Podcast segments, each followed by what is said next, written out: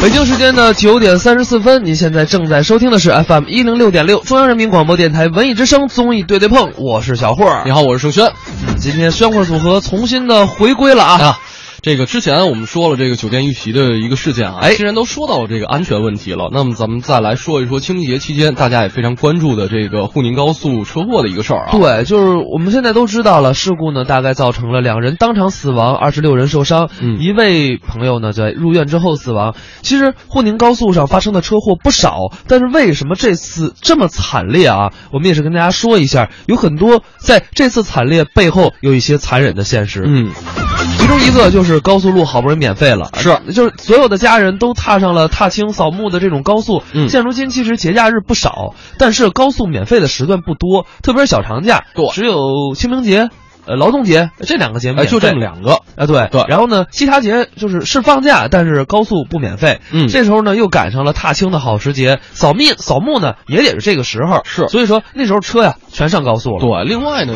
可能大家在这个视频当中也可以看得出来，这雨天路特别的滑，这也是相当于给整个路面情况雪上加霜加霜了，对吧？？其实那一天啊，我们比较有发言权，为什么呢？嗯我们那个小编霹雳夏夏，嗯他那天就在沪宁高速上，只是不在那片区域。嗯呃，他说啊，当时确实雨下的特别大，能见度可能也就不到两百米，嗯就雨刷儿开到最快，来不及刷，刷不过来，刷不过来。对，嗯，包括其实伤者回忆说，说我们其实开的也不快，不到八十迈，但是我跟您说啊。这还是怪他们，嗯不到八十迈，在这种天气下是绝对错误的。嗯你应该控制到四十迈到五十迈左右，因为你根本看不见呀。嗯，然后呢，当时怎么回事儿？前方有事故了，刹不住车，哎雨天视线不好，一下就顶到前面车上了。我顶前面，后面车呢也这个速度就顶着我了。紧接着这十几辆车就听叮咣五四，就就都撞上了。嗯自己的车呢被夹在中间，基本上啊报废了。所以我们要跟大家说的就是，今天这个高速路上，我们究竟应该怎么去开车？如果说遇到一些突发的情况，大家有什么开车的小秘诀、小方法，都可以来微信公众平台来跟我们互动一下。哎，当然，很重要的一点，无论怎么着，有一点很重要，就是减速慢行。嗯咱们千万不能跟下面这位学习，一起来听李伯祥、杜国之《飞车大王》。人一个脾气，哎，爱好不同，一个人一个爱好，不错。有的观众爱听相声，有的观众爱看电影，对；有的观众爱看踢球的，有的观众爱听京剧。哎，一人一个脾气，一人一个爱好，不错。我本人，我本人我也有爱好哦，您也有爱好？当然，我除了说相声，我也有别的爱好。您都爱好什么呢？这个我是一个比较有学问的人，哦哦，我的爱好嘛。大部分都是文绉绉的东西。好哦，那您说一说。您比方说我的爱好啊嗯平常我在家里头啊，我就喜欢下下棋呀、哎，这个爱好不错，哎，做做诗啊，哎，也不错。跑跑步啊，好，练练拳呐、嗯，舞舞剑呐、你看看，耍耍棒啊，好， 跳跳舞啊，好，练练唱啊，不错，写写字啊，嗯，算算账啊，真不错录录音呐、啊。照照相啊，好睡睡觉啊，啊，尿尿炕啊，要不他 文文绉绉的爱好啊，这都是。这这还文绉绉了啊怎么怎么还有尿尿炕啊？我说错了啊我喜欢京剧。哦，我刚才是口误，不是尿尿炕啊，不是尿尿炕，喜欢亮哎亮相。我听错了。哦这都是我的爱好。好，我还有一个最大的爱好，您的最大爱好是什么？爱写作。哦，这个不错最近我写了一部书，啊，写本书。今天来的有点仓促，下次来了每位送一部。好好好我写了一部书，嗯这部书两本儿，一本儿是上集，一本儿是下集，嗯上下两集，总称叫《当代奇书》。嚯，我写书的这个内容，你们大家一听都得伸大拇哥哦这。什么内容呢？我写的是交通方面的内容啊！哎呀这书多好啊！李老师，不要客气，交通方面内容可太好了。就是，我先谢谢您，不客气。那您先说一说呀，您这部书的上集叫什么书名？总称叫《当代奇书》。嗯，上一集的名称叫叫什么呢？叫上一集的第一本书名字叫《闭景大法这叫什么来呢？》。你看，你看，这望文思义，顾名思义，懂不懂啊？啊，闭景大法什么叫闭景大法呀？就是说我告诉那些个开汽车的司机们啊，如何躲避交通警察的一些 方法。哎 闭警大啊法，你呀、教人家学坏呀、哎，别扣帽子，教人学会。你这个说话不文明、不礼貌，有点没水平。我没水平，就是就扣帽子嘛那您说说您这闭警大法的详细内容？我具体的讲一讲啊我这个上集这本书《闭警大法》一共分它十章，我哦还有十章，每一章又分它五节。哦，现在咱们先讲第一章啊第一章就是我论，嗯，论现在的交通警察啊，他们对现在的交通是如何的干扰和阻碍的问题。哎，呃，杜老师，啊哎你想不想知道这些司机们跑的诀窍吗？呃，我想知道啊你想知道跑的诀窍？啊嗯上集闭警大法谈不了了，那怎么办呢？请看我这部书的下一集啊，飞车大法。 好嘛！ 哎呀，他这部书吧，上集是闭警大法，对下集嘛是飞车大法。两本书嘛。行了，李李老老师师，，啊这个飞车大行法，了，您甭甭说了。哎您说这么热 闹，嗯 你会开汽车吗哎？呀，小乔人说了半天，你会开汽车吗？啊你认为我老李广会说相声？哦哪个演员不趁辆汽车？嚯啊，他们都会开汽车，嗯都是个好司机，嗯我也不例外。你也会开我都能写书了，我能不会开汽车吗？哦先背个口诀，你听听。行开汽车头档推，头档推，二档拽，三档四档特别快，一到五档八十迈。怎嗯么唱鼠来宝了？这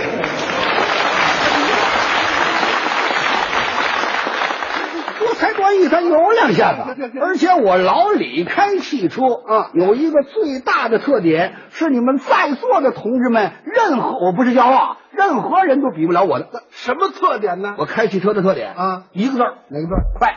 哦，开的快啊，快不是一般，不，我不是一般的快哦这我这个快是特种特除的快。说一说，嗯你这汽车快到什么？到底有多快吧？哎呀，我开汽车快到什么程度？要是用时间公里，没法跟你计算。嗯哦，举个例子，嗯呃，前俩月，嗯前俩月有一天是星期六，嗯，前俩月的星期六那一天是我老伴儿的五十岁的生日。哦，我老伴儿就是我的爱人啊我知道岁数大了，五十多了，差不多五十大寿。哎，好好庆祝一下。当然清楚了。嗯那天呢，我的仨儿子、嗯儿媳妇儿，连我的姑娘、姑爷来了，哦给我这个老伴儿祝五十大寿，够热闹快吃饭的时候，我老伴儿给我提出个要求来，什么要求？他想要吃这个德州的热扒鸡，啊，这可得满足他，那可要吃热扒鸡，哦还得吃热的。啊那咱得满足他，满足他吗呃杜杜老师，我问问你，啊咱们天津离德州大约有多远？天津到德州，嗯哎，四百多里地，四百多华里，哎多华里要是一个来回呢？一个来回就九百多里地啊。九百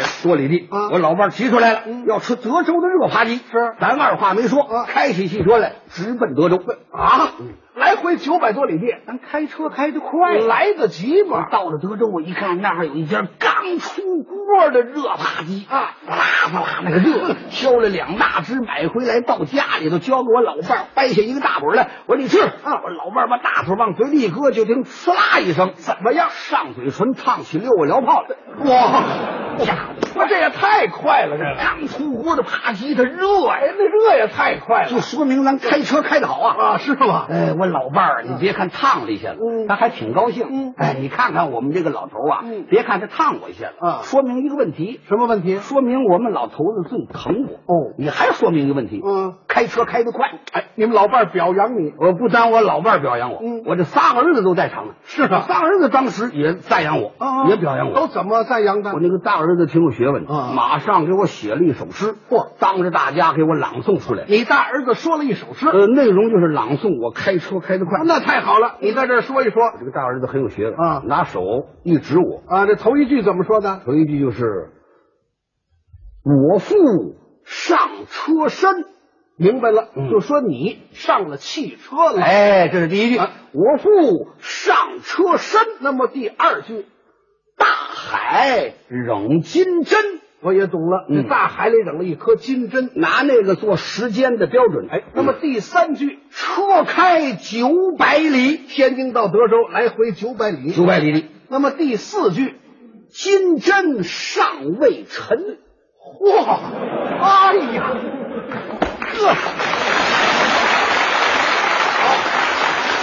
真够快的。这是多高的文化哎水平呀，啊！九百里地真还没沉底儿哎了。赞美我开车开得快，行行行，我那个二儿子也挺有学问，他怎么赞美的？马上也给我赞美了四句诗，是吗朗诵的。您先说一说。大哥，你你给咱爸爸敬完，你坐下来，我来朗诵。啊老二做的也不错，他这头一句，头一句一指 我啊我父舵轮摇，好摇舵轮。那当然了，要是全放完了呢，那就到海南岛了，没听说，哎像话吗？您说怎么样啊？哎，李老师，哎这说明一个问题，啊什么问题？在全中国呀，啊您那车开的是最快。啊啊，不敢不敢，您不要夸奖我。青出于蓝胜于蓝，能人背后有能人，是吗我开车不算最快，还有比您快的？就我这个老儿子老三啊，他开车比我要快的多的多的多的多啊！开什么司机？你这老儿子比你开的还快。我简直跟他都没法儿比了。是啊，就是。你再说说他快到什么程度哎？呀，我这个老儿子开车快到什么程度啊？我都这么快了，我这样吧，我他我没法形容啊。我我举个例子，再举个例子，也是上个月啊上个月我这个老儿子出差啊，要到石家庄去一趟。哦石家庄离这多远？啊，石家庄离这儿七百来里地。呃，七百多华里，哎大差约不多七百里地左右。啊啊啊这个我老儿子出差呢，到石家庄，哦开上汽车，他刚要走，哦我这个老儿媳妇儿打屋里出来了，啊说要送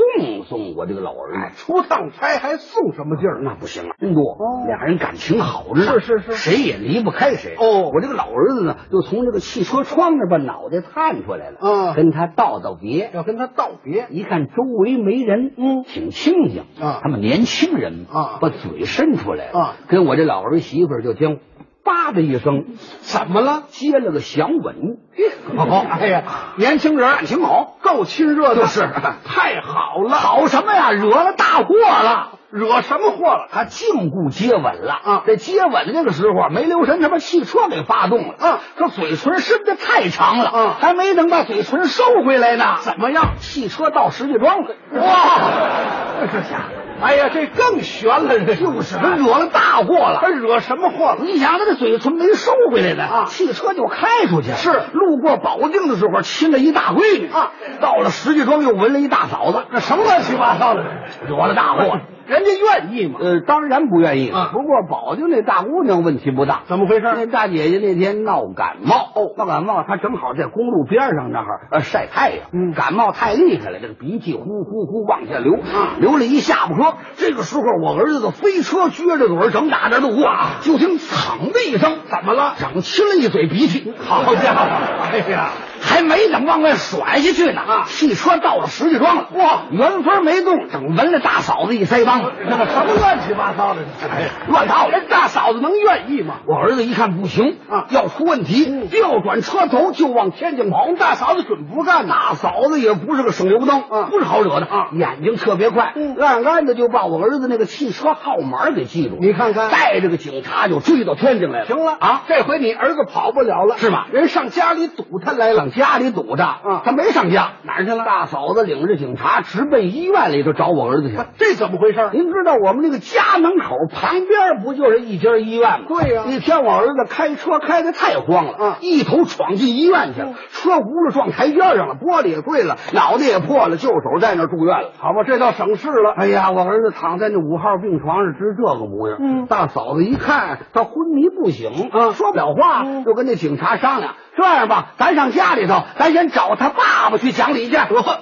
要上家里找你算账。我从那四号病床上坐起来了啊我说大嫂子甭上家里找我了，有什么话咱俩就这儿说吧。怎么你也躺这儿了？医院门口有根电线杆子，啊刚才让我撞折了，全住院了。综艺对对碰，综艺对对碰，综艺对对碰，触动你笑的神经，神经经。今天啊，跟大家说的是这个行车安全。嗯哼郭某光说了，说有一次我在五环开，哎说雨特别大，嗯雨刷开的最快也看不清路，五环呢这个大车还多，把我吓坏了。嗯我就观察路上的车，觉得最有效的办法就是什么呀？减速慢行，打双闪，不变道。实在雨太大了，是看不见了，就停在应急车道里，雨小了再走。哎嗯，其实要说到这儿，我真的是给大家介绍一个方法，嗯这个是我们切身的体验。嗯我有一次从河北回北京，哎，呃，哦雾特别大，能见度可能也就五十米。但我们不是说是呃知道有雾，才还开，是不知道有雾，嗯，开着开着突然起雾了，哎，团雾，团雾，嗯然后呢，当时给我们开车的是一个四十多岁的老司机，嗯，啊，不是不是，开了四十年车的老司机，哦然后这不是一重量级的啊，对对对，开了四十多年车的老司机啊，然后我就问他，我看他开的特别稳，也不着急，嗯，我说。你给我们跟我说说有什么注意安全的方法？他说有几点、哦嗯特别重要，大家可以听好了啊。哎如果雾天开车，嗯，第一一定要贴着左侧走，就贴着内侧车道走。嗯，然后呢，这样的话，原因有两个，一呢是左侧车道，呃，司机会比较安全，因为即使发生事故，右侧撞上来，你还有后面等于右后边屁股，嗯那一边儿来给你做缓冲。另外呢，你能保证即使出现事故，你只有一边儿撞到你，嗯，就是你你左边是安全的，至你少左边有一侧是安全的对，你左边是防护栏儿，哎你右边那是车，那可能没办法，嗯这是其一。其二呢，就是你左边顺着它的这个防护栏儿开，哎你有一个标志，嗯，就是你不会看不见前面的路，你知道前面该拐弯了，该直行了，该怎么走了，是这你是完完全全知道的。不会开跑了，对，如果说你在最右侧，你司机确实看右边的防护栏还有点费劲，啊哈然后你在中间，你基本上什么也看不见，是所以一定要贴着左侧。嗯第二点就是刚才火火光说的，嗯慢车，慢车，开慢车，哎二三十迈，嗯越慢越不嫌慢。嗯哼当然，他说了有一点特别重要，嗯就是千万别停车。嗯就是你别觉得说，哎呦不行了，这雾太大了，嗯我我我我就停马路当间儿吧，嗯哼我不开了，嗯，千万不能停车，嗯因为后面的车你不能保证它是什么样的速度那。是，你要真停了车，当给你撞上了，啊嗯后面就会引发像沪宁高速类似的情况，就是一串车全都撞上了。哎，第三就是，如果说真的遇到了说必须要停车，没办法了，嗯前面车都停了，哎这种情况，还有一招就是下车以后你人赶紧出来，哎，千万别在车里待着，嗯到这个防护栏儿去，就防防防护栏的那一侧的，，对，到防护栏内侧中间待着去，跑就得越远越好， 啊对，就是因为什么呀？就是或者你往前走，哎这样的话，即使撞上了有一个缓冲，嗯人也不会受到伤害，嗯就是大不了车没了嘛，嗯呃，起码不会有车毁人亡的这种情况出是现。我特别想问一下小霍啊就是当他说完说这个靠着内侧车道，这个至少有一侧是安全的时候，嗯那个时候你坐在哪边儿？我坐在外 侧，但但是我觉得他说的是正确的啊啊，是啊，对，因为呃，你想，如果真的出现事故，能活一个人是一个人。我当时啊我要是想我要是你的话，我赶紧换到他后边儿去。没有，其实我我是觉得都差不太多啊啊，啊所以呢，呃，也是希望啊，咱们的司机朋友可以听到我刚才这几个建议，嗯，啊，大家反正开车一定要注意安全。哎，这但是雾天，哎对对雾天对。另外，像这个雨雪雾啊，这些天气确实是在极端天气呃开车的情况下有几个基本的原则。哎呃，我相信可能老司机朋友都已经比较熟悉了，但是呢，刚上路的朋友，呃，大家再听一耳朵也不嫌烦，嗯，对吧？呃，像这个呃，没事儿千万别乱并线。哎，对，这特别招人讨厌。这不单是说在这个极端天气情况下啊，嗯另外呢就是跟车别太近了，哎，追上了你也不能跟他跟人家回家，嗯对吧？还有就是学会用点刹，给别人留点时间。对。我们说了这么多，这样我们请出老梁梁宏达来跟大家说说车祸的那些隐患。或者说你这个车我停在高速路上了，我也有坏的时候啊，我也要这个停在应急车道那儿准备准备什么的。那么咱们都习惯拿出一个三角警示牌儿或者那种大尖儿的跟帽子似的雪糕筒似的放那儿。可是这个东西呢，体积很大，一个车上你也后备箱带不了多少，但是呢，它这亮度不大，就你离老远看着也不是很明显，所以有的时候一不注意呢，后边车就上来了。曾经就有这个事儿，在高速路上处理交通事故的时候，有五个交警在那处理的时候被撞死了，后边车上来，就是这个标志不明显。你看国外有那种冷光蜡烛，那个就挺好，哎，一捆儿拿着，体积还不大，结果一摆那儿呢，面积挺大，挺亮的。就说这一块儿我们都是值得我们去改进的。再一个，国外非常规矩，他开车的时候，你你你比方说前面要真有什么路况了，比方说红灯，马上规规矩矩停下来。他到这儿一看红灯，正常红灯一分钟，三分钟都没动，搁咱们一脚油门过去了。他们怎么处理呢？打电话，你这红灯坏了，赶紧来修来。来了，把红灯修好了，绿灯了，他才过去。高度讲规则，咱们每个电视机前会开车的朋友想想，你一个月违章得违多少次？你这就一比就比出来。从人这角度来讲，人家开车比咱规矩。我们整个高速高速路上面这个交通事故要想治理，它不是一个层面的，它是综合的。那么有的朋友也跟我说过几个窍门儿，说比方说你在高速路开开车开开车，呀，前面堵住了，你这时候怎么办呢？一定赶紧把双闪先打开，告诉后边车我这如何如何。更把握的方式，假如你这高速路上大小车不分，大车多的话，你最好啊开到应急车道上往前开一块儿，看哪会有个缝儿能停车，你夹进去。有人说那不违章了吗？哎呀，违章也比丢命强啊，罚你二百块钱也比命没了好啊。往往后边大客车真疲劳驾驶上来了，一看你双闪，他也晚了，他那一个劲儿打灯，一劲儿摁喇叭，你知道坏了，停不住了。这种事情绝对不是说啊，你这是胡扯，现实当中不可能发生。所以我说，有的时候呢，呃，这是我刚听一个朋友说的，这招他怎么想出来的？他就是看了无数次，在这个高速路上可能发生的状况，他才想起这么一招：宁可违背交通规则，我先保我的安全吧。当然，咱们中国人这规则意识啊，有的地方确实做的也不到。你看我在网上看过，卖什么的呢？叫驾驶员必买 T 恤衫儿。我们知道有的时候交警查什么呢？这怎么前排没系安全带呢？就专门卖那种 T 恤衫儿，你穿着它吧，这个 T 恤衫斜边这儿有一道黑杠，就跟安全带一模一样，印到 T 恤衫上。所以离老远交警一看呢，一看以为你系着安全带，就糊弄过去了。大伙儿不想想，这是骗谁呢？你是光骗交警吗？真要出点事儿你不系安全带，车毁人亡，你把你自个儿命都骗进去了。所以我说，就是高速路上的交通事故，绝对不是仅仅治理一个层面能治理好的，它需要整个社会提高这个驾驶文化。咱们现在中国人这个驾驶文化呀、确实没有跟得上这个轮子的数量增长。